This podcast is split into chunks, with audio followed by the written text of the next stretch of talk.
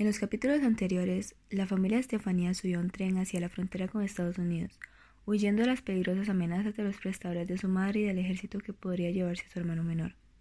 En el camino los hombres los han obligado a que se bajasen del tren y no han permitido que Estefanía bajara, alejándola de su familia y de su seguridad. Es un día lluvioso. Se siente más frío que nunca, quizá por el clima, o porque me siento vacía y sola por dentro. Nunca antes me hubiese imaginado estar donde estoy ahora ni en las condiciones en las que me encuentro. Nunca pensé que mi destino estuviera pendiendo de un hilo, no a mi edad, no ahora. Pero ¿qué puede hacer uno cuando todo se sale de control, cuando no hay escapatoria ni esperanza? Lo único en que pienso es en si mi madre y mi hermano estarán bien. Porque siendo realistas, ¿qué puede estar pasando en este momento? Yo al menos tengo un techo en este tren. Pero ¿y ellos? ¿Tendrían frío? ¿Estarán mojándose? ¿Tendrán hambre? ¿Estarán vivos? Aún pensando lo peor, el vínculo que tengo con ellos me hace creer que están lejos, pero están bien. Mis pensamientos no son mi único problema. Lamentablemente nunca le pregunté a mi madre a dónde debía ir luego de los trenes. He, escuchado por algunas personas del tren que hay que caminar mucho en el desierto, pero en realidad no sé qué hacer entonces, tan siquiera si pudiera escapar de los hombres de la pandilla, que me vigilan constantemente como si fuera un paquete, sabría dónde ir, lo que me llena de frustración y ansiedad. También el pensar y darle vueltas al por qué no me dejaron ir. ¿Será que lo tenían planeado? ¿Será que me van a secuestrar y pedirle una recompensa a mi madre? Bueno, si fuera este el caso, me alegraría de al menos tener una probabilidad de volverla a ver.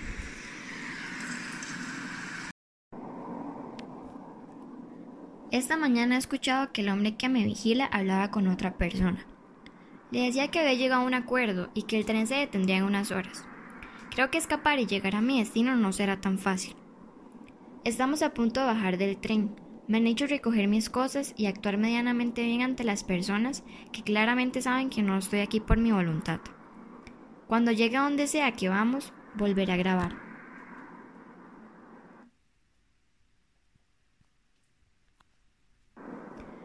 Me encuentro en unos ranchos de lata y en condiciones realmente muy malas. Uno de los hombres que me está vigilando no me ha parado de ver desde que llegué. Me mira y se muerde los labios y hace gestos extraños. Me da mucho miedo tenerlo cerca. Él me trajo un vaso de agua y un poco de comida. Me tocó las manos de una manera muy rara y me pasó la mano por la pierna suavemente. Nunca había estado tan incómoda y con tantas ganas de correr y gritar. Lo empujé y solo se rió, y me dijo que iba a esperar el momento perfecto, que iba a ser suya. Estoy temblando de miedo desde eso. Me tienen encerrado en un cuarto donde tan siquiera tengo una cama para poder descansar. Pero cuando llegué, lo primero que pedí fue ir al baño, y logré ver que hay una pequeña franja por donde me podría escabullir. Lo intentaré esta noche, solo me llevaré mi suéter y la grabadora. Es lo único que necesito por el momento. Espero que todo salga bien.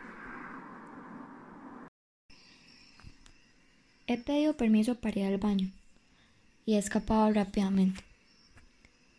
Caminé rodeando la casa y para mi desgracia aquel hombre que me había amenazado estaba afuera y me ha escuchado, me ha golpeado, me ha tocado, me ha quitado la ropa y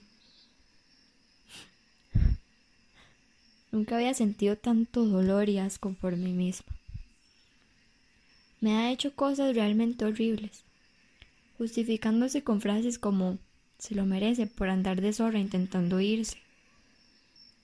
Todo es culpa suya por provocarme con esa carita de santa. Me ha traído de vuelta y le ha contado a su compañero cada detalle de lo que ha pasado, con orgullo y entre risas. Solo quiero que esta pesadilla termine. Han pasado horas y no logro levantarme. El dolor es demasiado. No creo poder caminar. Me pesa la cabeza del cansancio, pero no puedo parar de pensar y pensar, temblar y desear nunca haber nacido. ¿Qué está haciendo? Nada. Mi mamá ya les dio la recompensa del secuestro. Ya me puedo ir. ¿De verdad usted piensa que usted está aquí esperando que haya una recompensa para sacarla? No sea idiota, usted lo que está esperando es que el jefe la venga a recoger. ¿En serio usted no sabe? Su mamá nos la vendió para saldar la deuda que tenía con nosotros.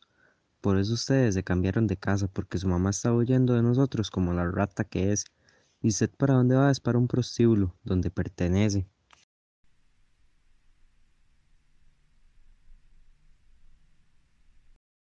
Han pasado dos días desde la última vez que toqué esta grabadora. Y va a ser la última. Me dirijo hacia algún lugar donde mis sueños se van a apagar, donde mi luz no va a volver a brillar y donde mi voluntad no va a volver a importar. En realidad nunca hubo un rumbo para mí. Nunca existió un destino. Nunca me dirigí a ningún lugar que no fuera mi final.